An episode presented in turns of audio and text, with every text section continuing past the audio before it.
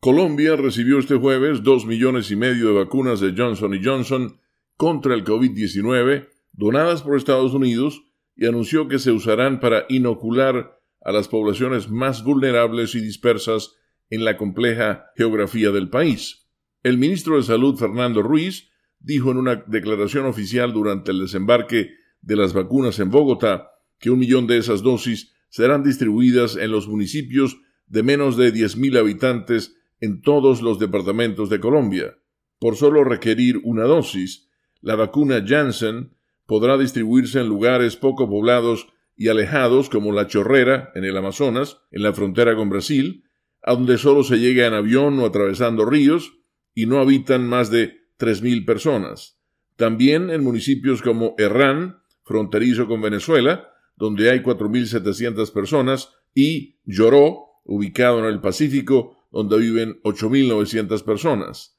Es la mayor donación de vacunas que ha recibido el país en esta pandemia y la mayor que se ha registrado en la región, aseguró el mandatario colombiano Iván Duque, quien agradeció a su homólogo estadounidense Joe Biden por, y citamos sus palabras, su gesto de solidaridad, amistad y alianza. El gobierno colombiano indicó que el millón y medio de dosis restantes serán utilizadas para vacunar a la población mayor de 50 años en las grandes ciudades y sus áreas metropolitanas. Leonardo Bonet, Voz de América, Washington.